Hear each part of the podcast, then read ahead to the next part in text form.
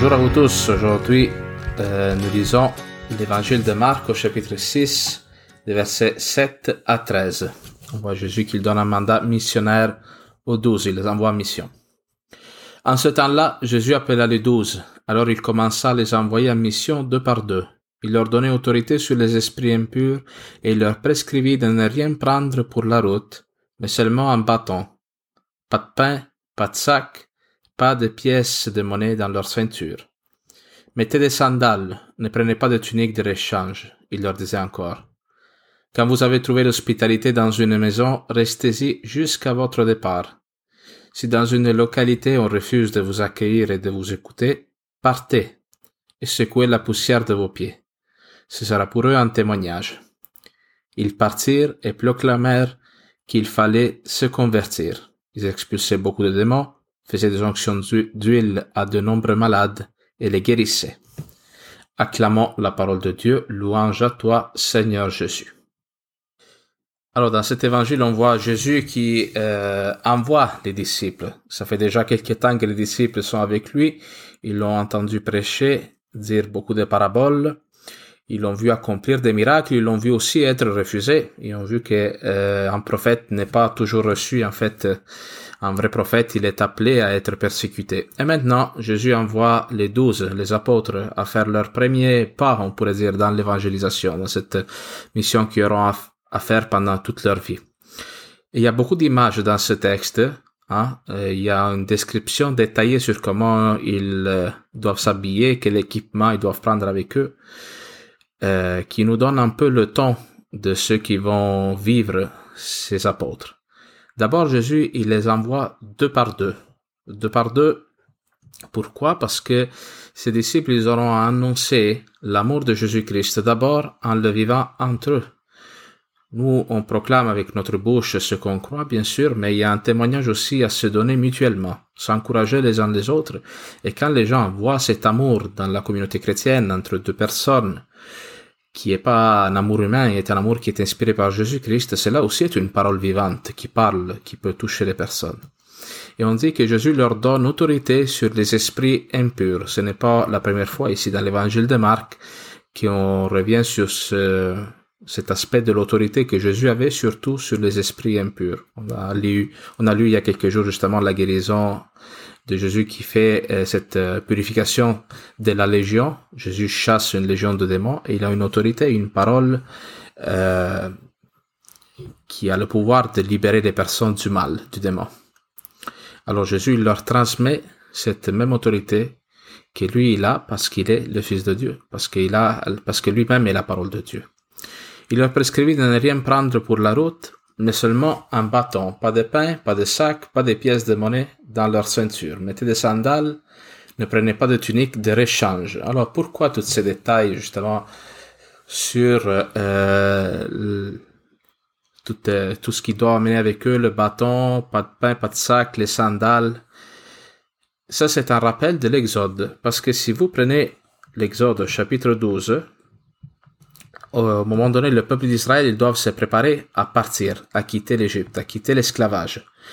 Eux, ils ont été esclaves pendant des centaines d'années en Égypte. Dieu accomplit les fameuses plaies d'Égypte et après la dernière, le peuple se prépare à partir ils reçoivent un ordre de Moïse qui leur dit ceci. Voici comment vous mangerez l'agneau pascal. Vous cendrez vos reins, vous aurez vos chaussures aux pieds, vos bâtons à la main, et vous le mangerez en hâte, car c'est la Pâque du Seigneur. Autrement dit, le peuple d'Israël célèbre la Pâque, mais ils n'ont pas le temps de faire des préparatifs euh, très déployés parce que si Dieu donne l'ordre de départ, il faut y aller.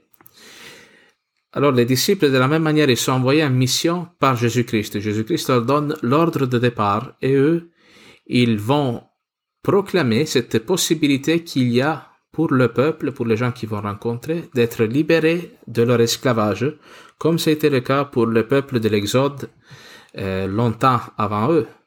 Hein, eux, ils vont être les annonciateurs de la résurrection, de, la délivrance que Jésus vient apporter et que Jésus va réaliser par sa mort et sa résurrection. Alors ils vont euh, mettre des sandales. Hein. Les sandales, quand on parle de pieds des sandales, c'est toujours une image de l'évangélisation. On dit dans le prophète Isaïe, si je ne me trompe pas, comment ils sont beaux sur les monts les pieds de celui qui annonce la bonne nouvelle. Ah, alors cette image des sandales qui, euh, qui nous portent, qui se déplacent, qui, qui vont vers la mission. On pourrait facilement mettre aussi ce texte en relation avec une description très détaillée que Paul fait euh, du chrétien et il le compare aussi à un guerrier, un guerrier qui a le bouclier de la foi pour éteindre toutes les traits enflammés que le démon nous lance, l'épée de la parole, et, euh, on dit les pieds chaussés, chaussés du zèle pour l'annonce de l'évangile. Ah, ces sandales, cette annonce-là de l'évangile, ces pieds qui vont parcourir toute la Galilée et plus tard vont parcourir tout le monde, doivent être prêts à bouger pour aller transmettre cette parole de Dieu. Hein, ne pas s'installer dans une espèce de, de, confort. Ne prenez pas de tunique de réchange. Et on dit, quand vous trouvez l'hospitalité dans une maison, restez-y jusqu'à votre départ. On le voit souvent, hein, les disciples, euh, quand ils rentrent dans une maison, ils apportent la présence de Dieu avec eux. Euh, on peut penser par exemple dans les évangiles à Jésus-Christ qui va voir euh, Zachée. Et quand il rentre dans sa maison, on dit aujourd'hui le salut est entré dans cette maison. Alors les disciples ils vont devoir rentrer dans la maison des gens, euh, bien sûr pour trouver accueil, pour se reposer, pour avoir de quoi se nourrir, mais surtout pour apporter dans la maison gens la parole de Dieu. Et la maison est toujours aussi une image du cœur des personnes. Eux, ils vont ils vont devoir faire pénétrer la parole de Dieu dans le plus profond de l'âme de ceux qui vont les écouter. Et aussi, euh, il y a un appel pour eux à vivre de la providence. Pourquoi ils ne doivent euh, pas avoir de pain, pas de tunique de réchange, pas de menu monnaie, euh, pas de sac, parce que un ouvrier, il a droit à son salaire. Hein, pour eux, la mission sera le lieu où ils verront Dieu agissant. Le quotidien, ça va être la place où ils vont vérifier par eux-mêmes que Dieu est avec eux, qu'il ne les abandonne pas. Ça, c'est une parole qui nous invite à nous aussi à accepter des fois toutes les formes de précarité que nous pouvons vivre dans notre vie, à ne pas les, les refuser, parce que nos précarités, nos faiblesses, c'est le lieu où on voit la providence de Dieu. Ah, moi, je connais tant de familles qui se sont ouvertes à la vie, qui ont accepté de suivre le Christ, euh, avec plein de difficultés, avec des, des, limites aussi monétaires, économiques. Et Dieu euh, a pourvu pour eux, parce qu'ils faisaient la volonté de Dieu, parce qu'ils se lançaient à la suite du Christ sur une parole reçue, non pas par leur initiative personnelle. Et quand nous faisons la volonté de Dieu, le Seigneur nous accompagne, ne nous laisse pas tomber. Alors eux, ils vont partir dans cette pauvreté-là justement pour voir que Dieu est leur soutien, leur secours, leur nourriture même, je dirais. Et euh, à la fin, le texte finit avec cette phrase qui peut paraître un peu dure. Si dans une localité on refuse de vous accueillir et de vous écouter, partez et secouez la poussière de vos pieds. Ce sera pour eux un témoignage. Alors, les disciples vont annoncer la, la miséricorde de Dieu, mais en même temps, ils portent une forme de jugement avec eux. Parce que quand les gens vont les accepter ou les refuser, ils vont se situer pour une première fois face à la bonne nouvelle du Christ. Est-ce que tu acceptes le Christ dans ta vie ou tu le refuses?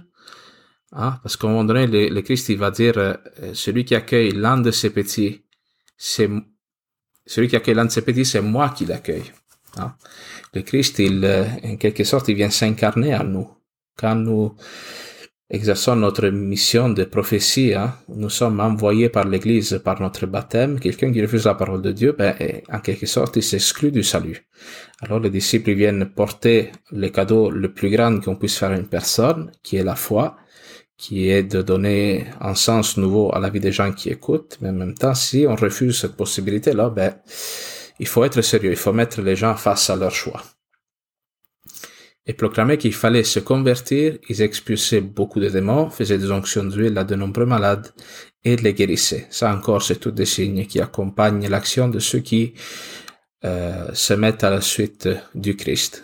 Ah, ces mandats missionnaires, moi je le répète, ce n'est pas seulement pour les prêtres ou les religieux, et pour chacun de nous. Nous tous, euh, nous sommes euh, si nous avons l'Esprit Saint en nous, si nous recevons de Jésus-Christ cette autorité-là qui vient de l'Évangile, qui vient des sacrements, qui vient de la proximité avec le Seigneur, nous sommes appelés à, à partir, à mettre ces, ces sandales qui sont, comme je l'ai dit, moi c'est une image qui me touche beaucoup, les ailes pour l'annonce de l'évangile, à quitter nos sécurités, nos conforts, pour trouver dans la précarité de notre quotidiennité le Christ qui nous attend. Amen.